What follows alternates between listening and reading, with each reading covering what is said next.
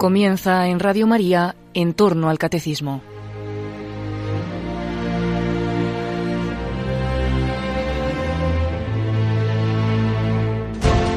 En los próximos dos sábados les vamos a ofrecer una entrevista testimonial. Se trata de la entrevista que ha realizado el padre Luis Fernando de Prada al matrimonio formado por Lucía y Eugenio. Hoy escucharemos una primera parte en la que Lucía y Eugenio nos ponen en situación de cómo fueron sus vidas antes de la conversión.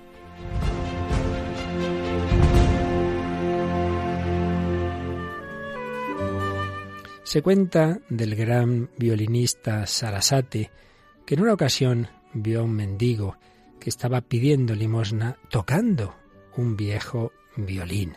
Pocas personas se paraban pocas personas le daban esa limosna. Y entonces él le pidió el violín, lo afinó, lo tensó y empezó a tocar.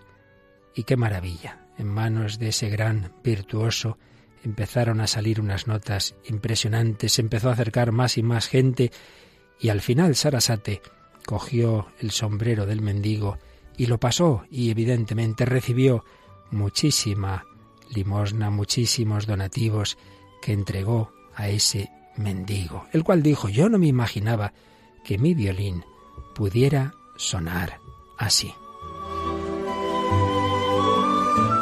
Pues también nuestra vida muchas veces es como ese violín que en nuestras manos es un desastre, pero si lo dejamos en manos de Jesús, si le dejamos que lo afine, que tense las cuerdas, a veces eso es doloroso, si dejamos que la Virgen María se ponga también a cantar ahí, entonces nuestra vida sonará preciosa.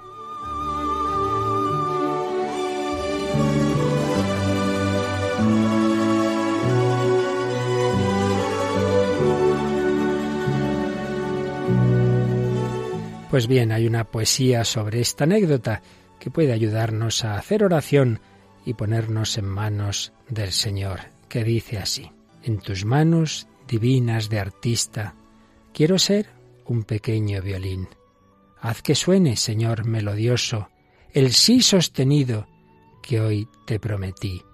Mas si un día, Señor, en tu vista aflojara las cuerdas de tu violín y yo diera un mí egoísta, olvidando la entrega que hoy te ofrecí, con tus manos divinas de artista tensa, aprieta con amor sin fin, con tu mano sonará melodioso el sí sostenido que hoy te prometí.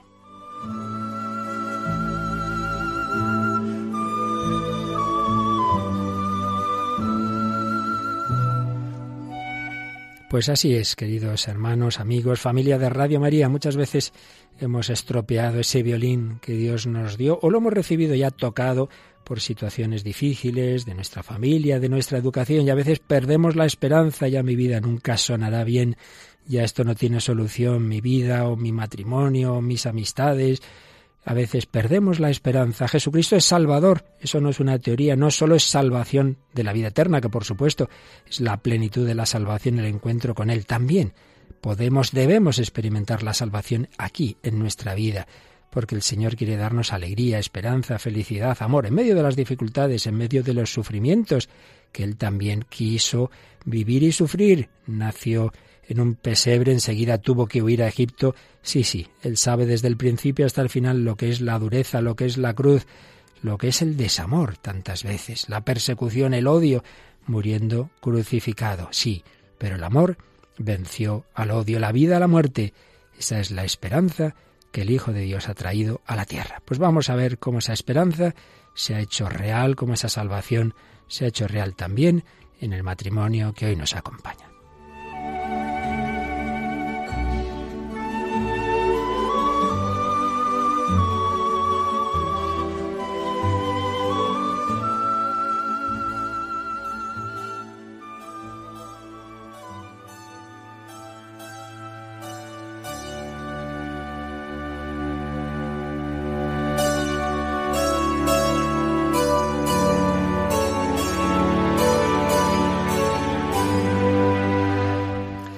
Pues aquí seguimos en Radio María, en esta entrevista especial a un matrimonio joven que hoy ha venido aquí a la radio de la Virgen y que, bueno, vamos a saludar y dar la bienvenida a Lucía Sereno, Eugenio González. Lucía, bienvenida a Radio María. Muy bien, muchas gracias. Y Eugenio. Hola, muy buena padre. Que ya ha venido por aquí otras veces de voluntario como electricista, pero hoy viene a darnos un testimonio, a contarnos muchas cosas, porque el Señor en vuestras vidas también ha hecho maravillas y podéis contar que el Señor os ha salvado, ¿verdad? Correcto, así es. Bueno, pues vamos a ir viendo con calma esa salvación como ha sido partiendo de situaciones difíciles. Vamos a irlo haciendo como en ese libro tan interesante, Roma Dulce Hogar, en que un matrimonio norteamericano van contando las etapas de su conversión, de su acercamiento a Cristo. Habla uno, luego habla la otra, luego otra vez el uno. Bueno, pues vamos a empezar con Lucía, Lucía Sereno. Llegaste a este mundo ya en una situación un poquito difícil. Cuéntanos los inicios de tu vida, tu infancia, así lo, principal.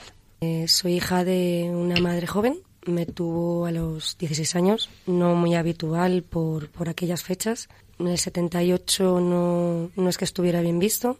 Y, y bueno, pues a raíz de ahí fui criada por mis abuelos con mucho cariño y mucho amor. Mi madre, pues bueno, era un poco joven para llevar a cabo un, una vida de madre, ¿no? De, era muy joven como para afrontar una, una maternidad tan rápido y tan, tan pronto.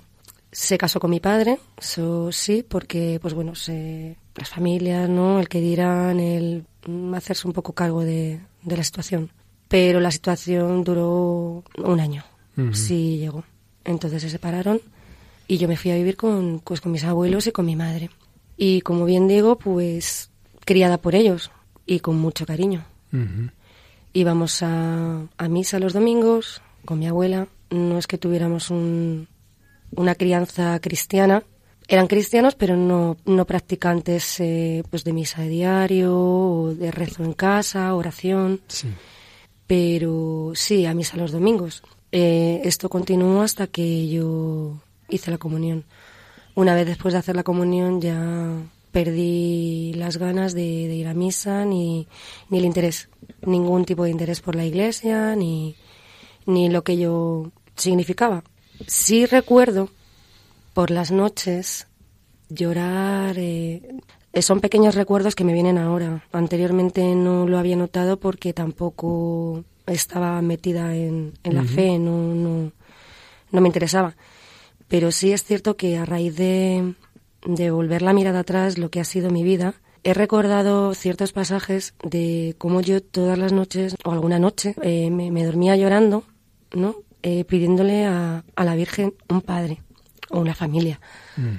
Aunque la tuviera, era criada por mis abuelos. Pero sí, sí recuerdo que, que me quedaba, pues eso, hasta que me dormía llorando. Ahí estaba esa semilla de la fe que te llevaba a orar simplemente un Padre Nuestro, un Ave María y, ni el Gloria me sabía entonces. Ya, ya, ya, ya, ya. Tenías poco contacto con tu madre, que seguía haciendo una vida un poquito desordenada, me parece, ¿verdad? Sí, sí. En aquel momento. Pues la vida de una chica de 17 años que, pues, pues que, pues que quiere vivir, quiere salir, quiere entrar, quiere disfrutar un poco desordenadas. Por otro lado, pues bueno, toda esa situación tampoco te apetecía en ese momento estudiar, te independizaste pronto, empezaste a trabajar, creo que pues pronto ganaste bastante dinero, que según lo ganabas lo gastabas, así que también entraste en una vida un poco alocadilla, ¿no? Sí, sí, efectivamente, sí. Yo, pues bueno, en vista de que mis abuelos no eran pudientes, y yo anhelaba pues el tener lo que alguna amiga tenía o su ropa o ropa de marca o el último móvil o bueno todavía no habían salido los móviles pero bueno ya estaban ahí empezando empezando. Y sí es cierto claro yo y ropa no yo tenía amigas que claro tenían los armarios llenos de ropa y yo decía jo, es que y bueno pues directamente me, me, me busqué un trabajo trabajaba en una fábrica me levantaba a las 5 de la mañana. No, nunca, he, nunca he tenido pereza para trabajar. Siempre me ha gustado el, el, trabajar y el de independizarme. Y sí, recuerdo eso. Lo que pasa que hubo, ah, hubo ahí un impasse en el cual mi madre se, se quedó embarazada de mi hermana. Yo con mi hermana me llevo 16 años. Y, y bueno, yo tenía 16, 17 años cuando mi madre se, se quedó embarazada, ¿no? Del, del padre de mi hermana, que no es el mío y resulta de que ellos tienen un bar y me solicitan un poco de ayuda. Pero yo creo que más que me solicitan, mm, yo tengo la necesidad de, de ayudarles. O sea, porque la vida continuaba desordenada, o sea, no, no, no veía vida para mi hermana. Intenté poner de, de, pues de mi parte, ¿no? Porque yo con mi madre no, la relación no era muy buena, pero intenté poner de mi parte para, pues para esa, esa niña que venía al mundo, pues que no sufriera como yo había sufrido. Y bueno, pues intenté ayudarlos y demás y me fui a vivir con ellos. Ya. Y bueno, ¿y cuándo empezaron también esas amistades que se convirtieron en, en noviazgos? Pues a raíz de... A ver, yo una vez que, que yo ya no podía vivir con ellos, con el padre de mi hermana y con mi madre, pues me fui a un, a un pueblo, a Zafra, donde estuve unos años, bueno, unos años, perdón, unos meses, unos nueve así fueron, porque tuve un problema de rodilla, me tuve que venir a Madrid a operarme, con lo cual allí tardaban tres años, decidí venirme a Madrid a operarme. Ya aquí me quedé y ya, ya, por entonces había conocido a un chico que cuando volví a Madrid retomé la, la relación con él. Era amistad, pero se convirtió pues en, en un amor pues un poco tóxico. Una dependencia a él y solo miraba por los ojos de él y yo no me daba cuenta de muchas cosas, ¿no? Y los años fueron pasando y así fue una relación de nueve años. Uh -huh. Idas y venidas, mm, lo dejamos, retomamos y bueno, yo trabajaba, cambié de trabajo, me metí en una tienda de ropa. También decidí estudiar porque creía que un futuro no, no podría seguir así. Entonces, eh, pues estuve trabajando, estuve estudiando, ambas cosas a la vez. Luego estuve haciendo un montón de cursos, curso que salía, curso que me apuntaba, de, de informática, de software, hardware. Lo que pasa que, bueno, por entonces el trabajo de arreglar ordenadores no estaba para las mujeres. Entonces decidí un poco la administración, ¿no? El tema de administrativo y administración. Y empecé, pues eso, a ganar dinero. Ya lo venía ganando, ¿no? Porque ya una chica de 19, 20 años que ganase sus 800, 900 euros estaba bastante bien. Pero no ahorraba nada. O sea, yo vivía el día, vivía el momento y, y ya está.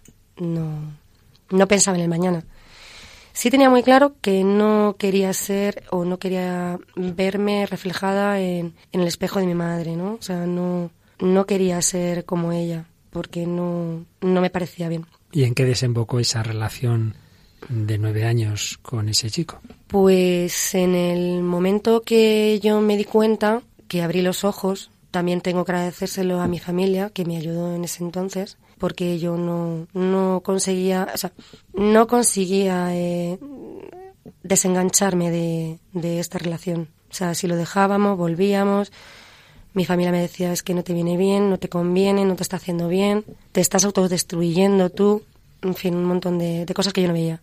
Y yo me he criado con unas primas, a las cuales quiero muchísimo. Y gracias a ellas, como no tenía amigas, me había quedado sin amigas, ¿no? O sea, era como sola y objetivamente eh, para él. O sea, solamente él, salía con él, dejé a mis amigas, mis amistades, dejé todo. Y bueno, pues con mi familia, mis primas, empecé a salir. Y eso me ayudó a desengancharme de este, de este amor tóxico. Bueno, pues una noche, eh, saliendo con mis, con mis primas y demás, pues conocí a un chico. No tenía nada que ver la relación con, con mi anterior pareja, porque era cariñoso, era bueno, era detallista, pues bueno, pues todo lo que no había tenido, pues...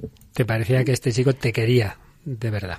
Me quería, realmente sí me quería, la que no lo quería era yo. Ya, antes era una relación en la que no te querían, era una dependencia tuya y este chico sí te quería. Sí, y yo pues, pues claro, a tanto cariño no estaba acostumbrada, a tanto mm. amor tampoco estaba acostumbrada y, y confundí. Yo no sé si confundí o no lo quise ver, la verdad, pero las cosas que, a ver, todo vino porque mi madre, la relación que tenía con el padre de mi hermana, eh, se fue deteriorando muchísimo, eh, fue un desastre, ellos tuvieron que volver, ella y mi hermana tuvieron que volver a casa de, mi, de, mi, de mis abuelos. Uh -huh. Y yo, como quien dice, veía la situación un poco mmm, peliaguda. Entonces no sabía cómo salir de aquello y dije, pues ya está, pues, pues me caso. Uh -huh.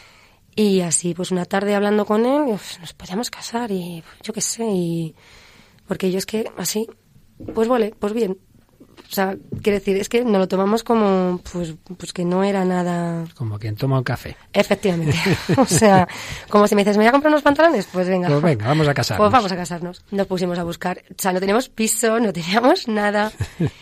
Pero, pues nada, nos pusimos a buscar piso. Eh, estábamos los dos trabajando, pues con lo cual teníamos dos sueldos buenos que no... Y nada, nos pusimos a buscar piso, no encontrábamos, los veíamos caros. Además, fue el boom de, de que los pisos estaban súper caros. Y una abuela que tenía él, su abuela que, que le quería mucho, pues le vendió, nos vendió el piso por un precio bastante bueno. Y, y nada, vamos, que en cuestión de nueve meses organizamos piso, organizamos boda y, y todo, vamos, o sea, fue... ¿Y os casasteis por la iglesia? Por la iglesia, sí. ¿Y por qué? Si no erais muy practicantes precisamente. pues sí, porque es que además eh, mm, recuerdo que buscamos cien mil excusas para no hacer los cursillos prematrimoniales. O sea, Ujú. no los fumamos, pero... pero Así, ¿eh? Sí, sí, sí, sí. Además, reconozco que, que yo engañé. O sea, yo... Qué bonito, qué la de cosas que están saliendo aquí. Sí, padre, y sí. menos mal que luego el Señor lo va a arreglar todo. Él lo endereza todo, él lo endereza todo, la verdad.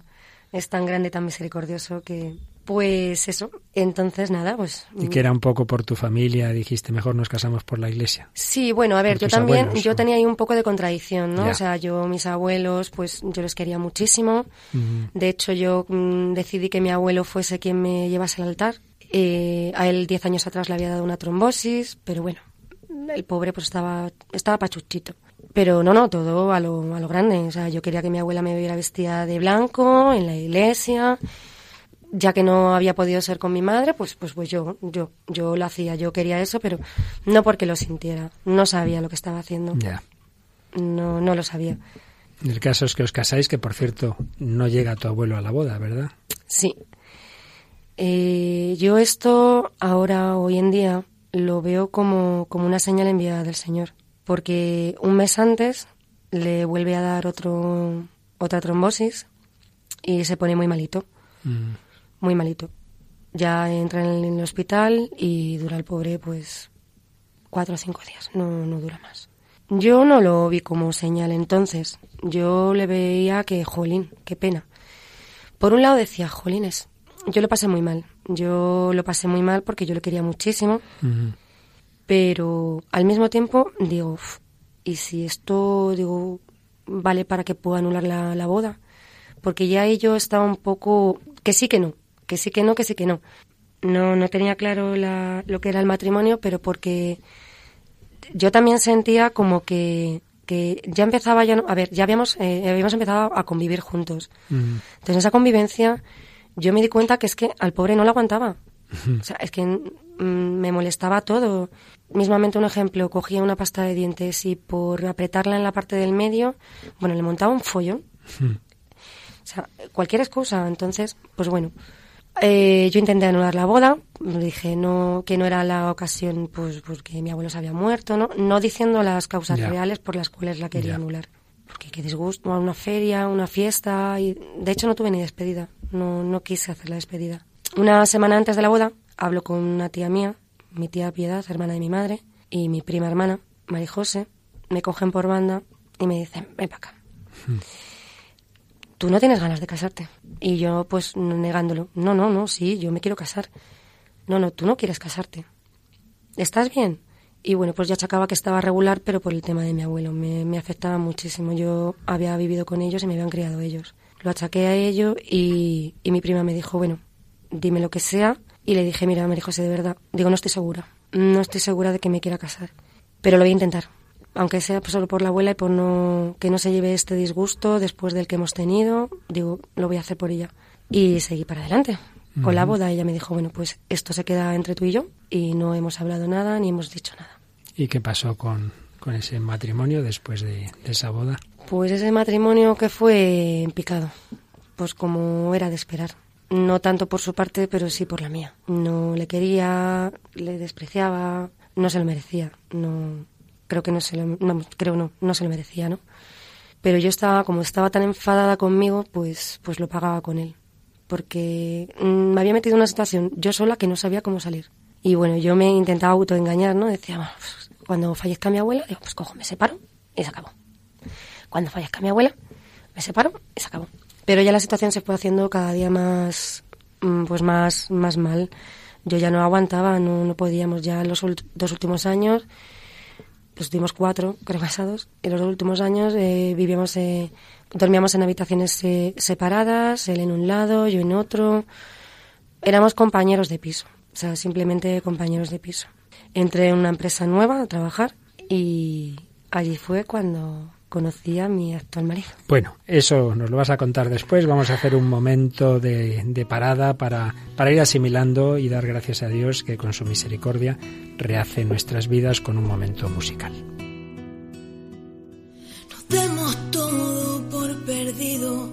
Aún no llegó la sangre al río, imagina un final distinto a los demás.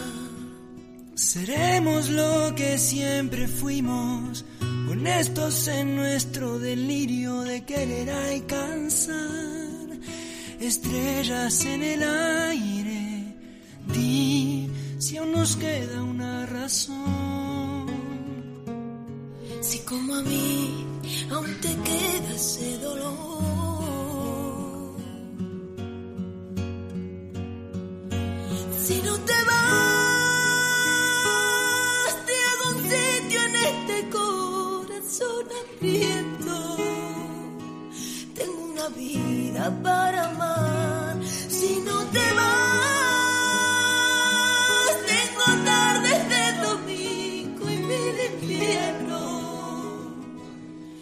eterno.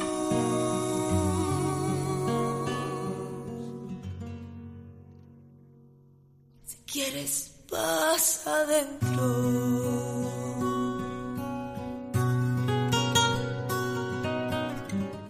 Pues aquí seguimos en, Radio María con esta entrevista testimonial a Lucía Sereno y Eugenio González. Nos ha contado Lucía las diversas vicisitudes de, de su vida, desde su infancia, desde haber nacido de esa madre soltera de 16 años, la, cómo se cría con sus abuelos, las diversas relaciones que tiene, ese noviazgo tóxico, ese otro esa otra relación que desemboca en un matrimonio del que no estaba segura y que en efecto pues acaba mal. Y cuando está en esa situación ha entrado a trabajar en una empresa y conoce a un joven que tenemos aquí también en la mesa, Eugenio González. Bueno, Eugenio, pues ahora cuéntanos tú un poquito tus recuerdos de infancia y juventud. Me toca. Te toca.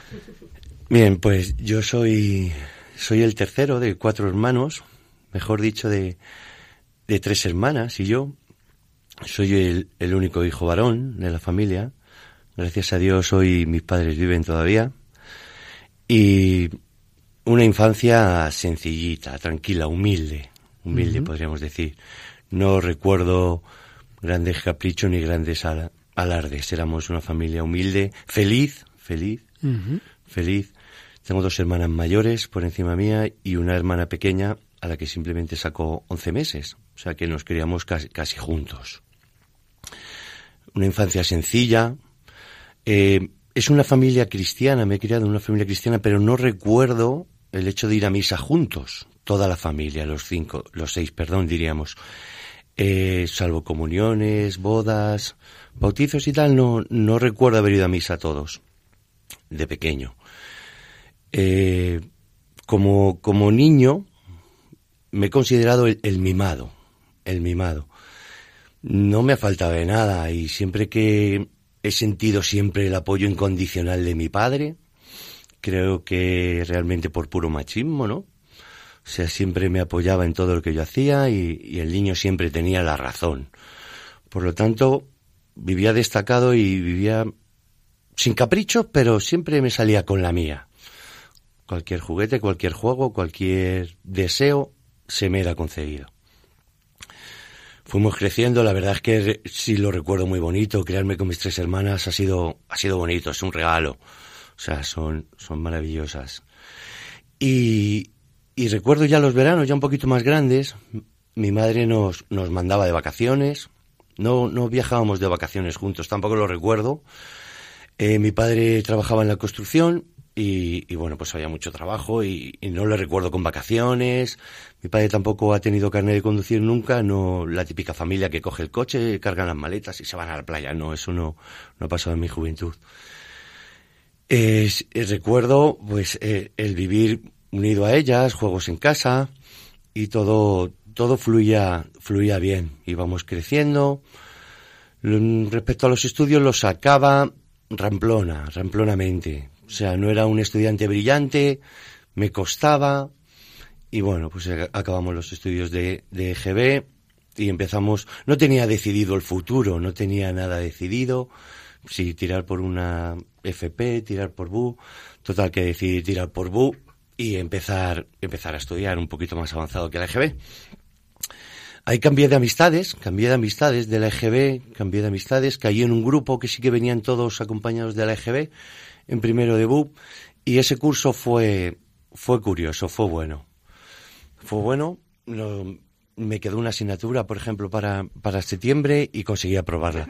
En respecto a los estudios, todo iba bien. Era deportista, creábamos un equipo de baloncesto y jugaba, jugaba con ellos y todo transcurría bien. El gran cambio en mi vida, un cambio bastante radical, 360 giros, 360 grados de giro, eh, sucedió en, en segundo debut, mi primer segundo debut. Eh, ahí ya no fue por el cambio de amistades, sino por una vida que yo ya me creé, no sé si cansado de estudiar, cansado de, de algo. El deporte lo primaba mucho, tenía, practicaba deporte, era un joven sano, podríamos decir, no bebía, no fumaba. El deporte lo llevaba bastante bien, jugando al baloncesto, equipos federados, grandes logros, podríamos decir, dentro del deporte. Y la vida, como digo, 360 grados de giro y, y se tuerce. Creo que una falta de autoestima, una falta de... no sé, se, se tuerce, se tuerce completamente. Y empieza otra vida muy distinta a la que actualmente llevaba.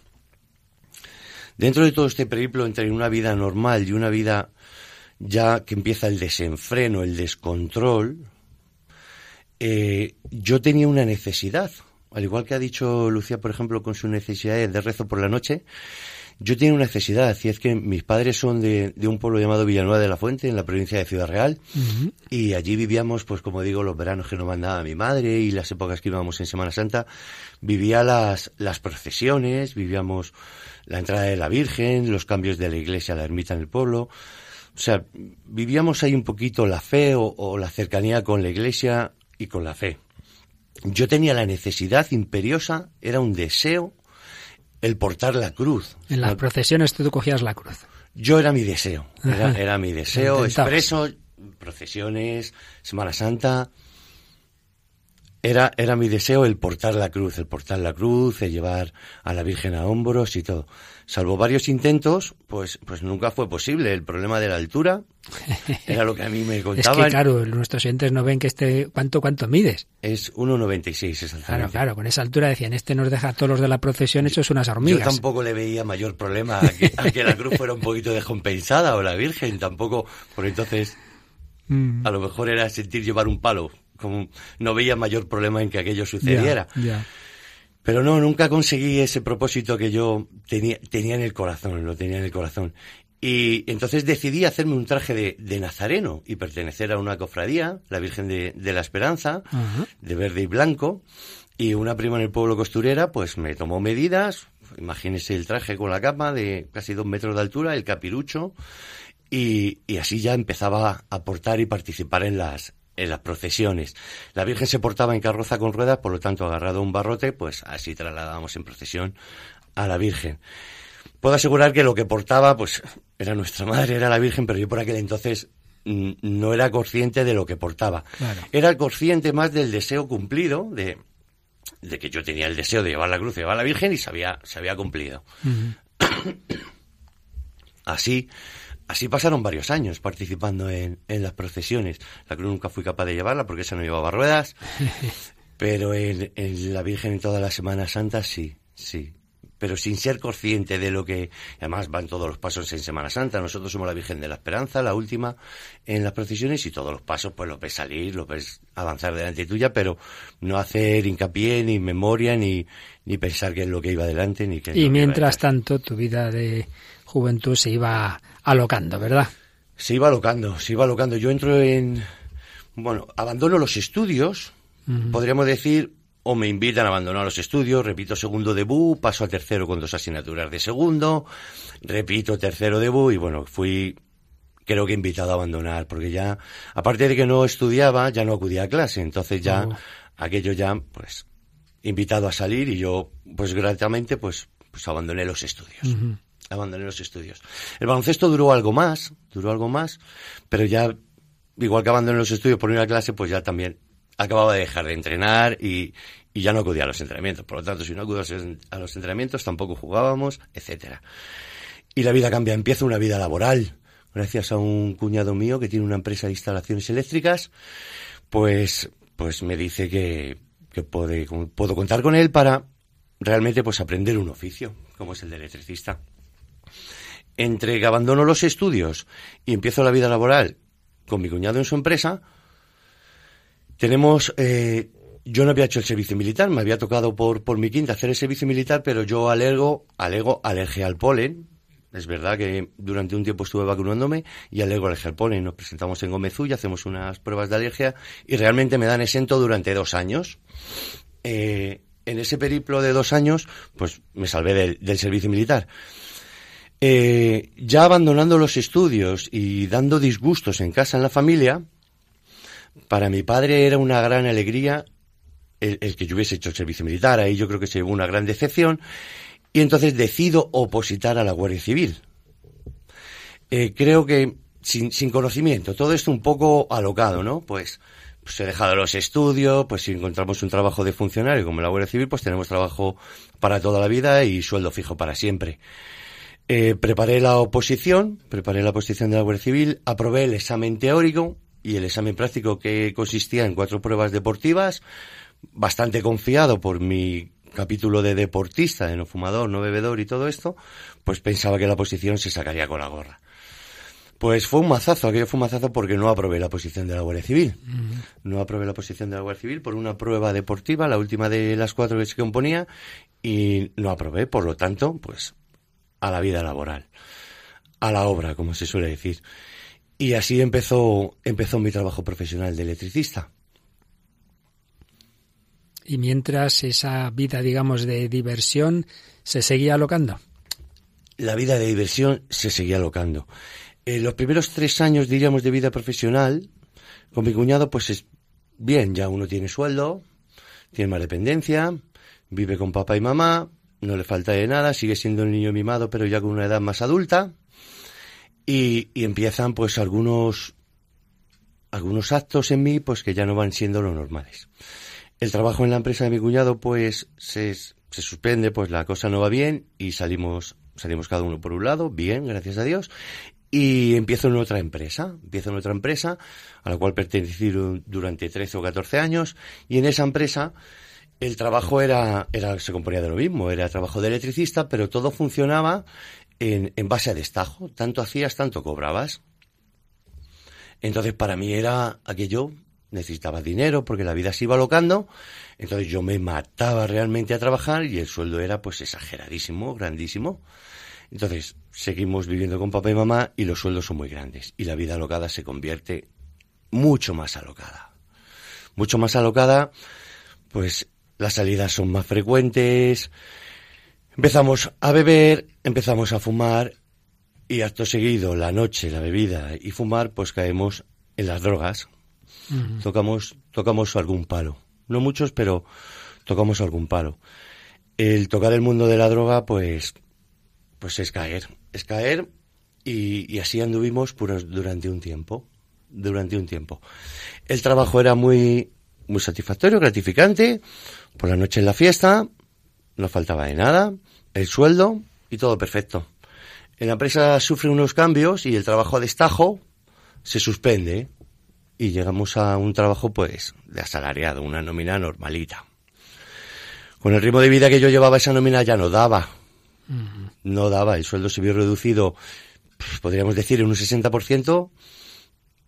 Mis fiestas no se vieron reducidas y, y entonces el, trabajo no daba. Empezamos a caer en, empecé a caer, perdón, en, pues solicitaba préstamos, pedía préstamos, préstamos fáciles de, fáciles y asequibles de conseguir, una simple llamada telefónica, ni siquiera, ni siquiera presentar nómina ni nada, eran préstamos pequeñitos y me daban pues para, pues para cubrir lo que antiguamente cobraba, ¿no? Pues esta nómina y este prestamito, pues el caso es que era, la fiesta no parase, no parase. Así estuvimos, estuve varios años, varios años, seguíamos, pues la familia seguía ahí, pero para mí lo único que me importaba era mi diversión.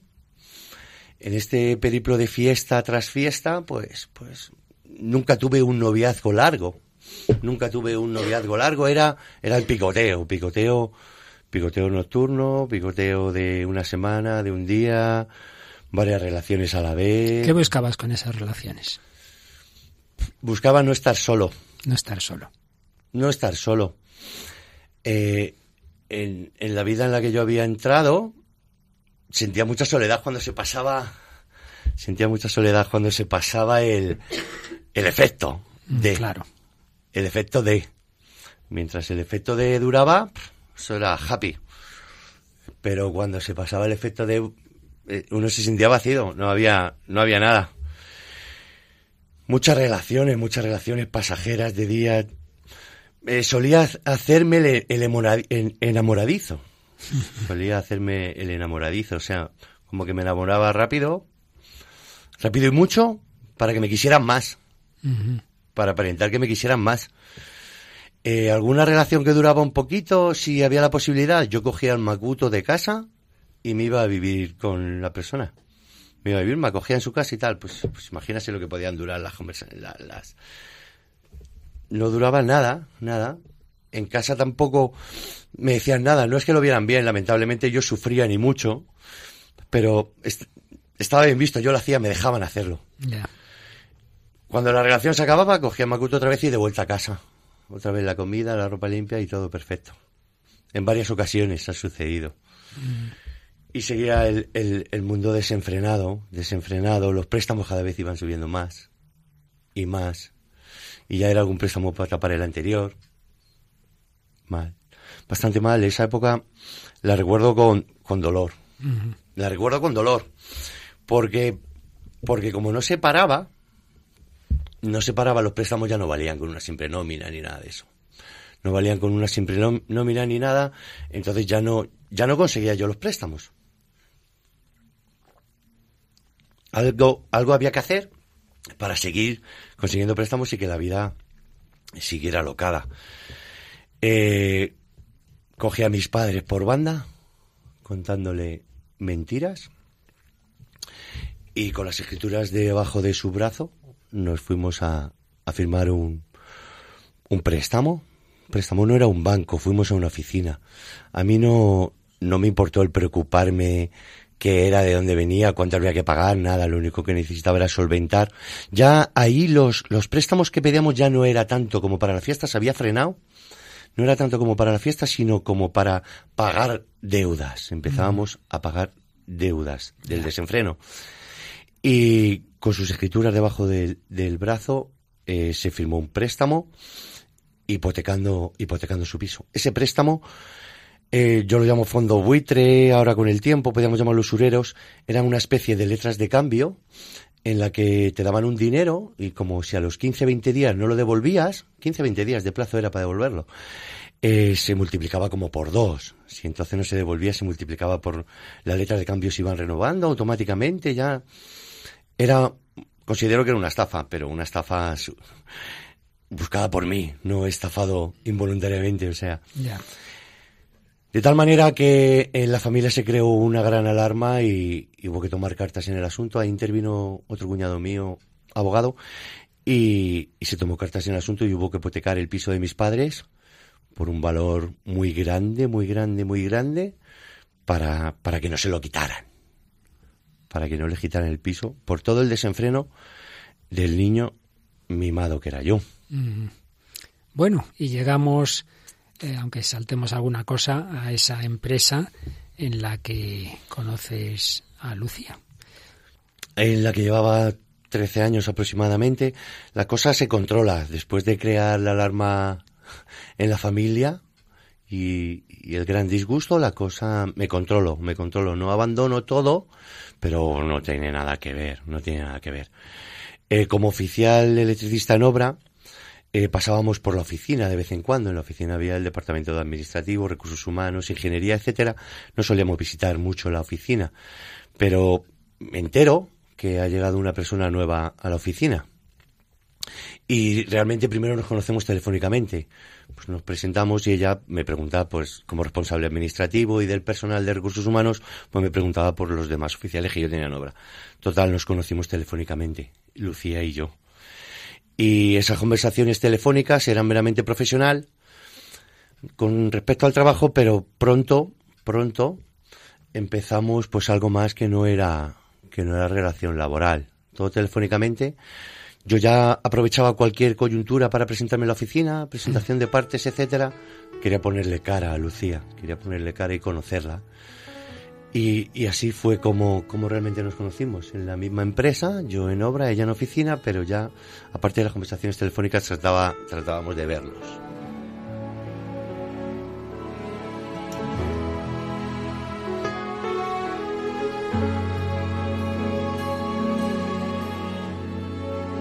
olvidé de soñar mientras lanzaba piedras a la luna con la fuerza de una lágrima. Me olvidé de despertar a la voz de tu caricia muda. Quisimos buscar a oscuras la luz que no vimos. Nunca.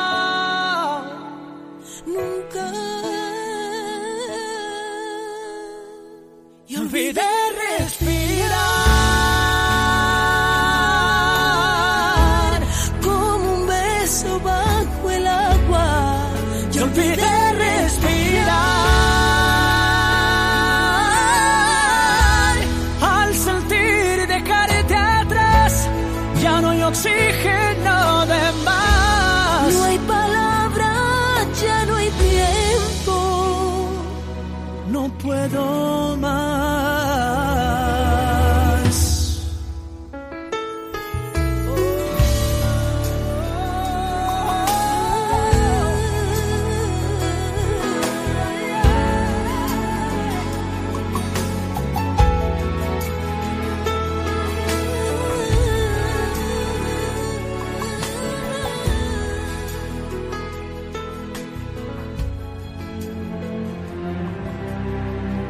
Así finaliza en Radio María el programa En torno al Catecismo.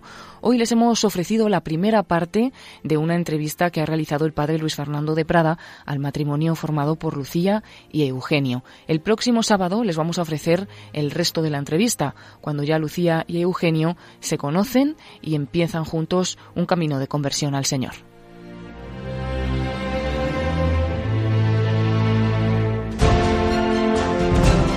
Pueden pedir este programa a través de la página web www.radiomaria.es o en el correo electrónico pedidosdeprogramas@radiomaria.es.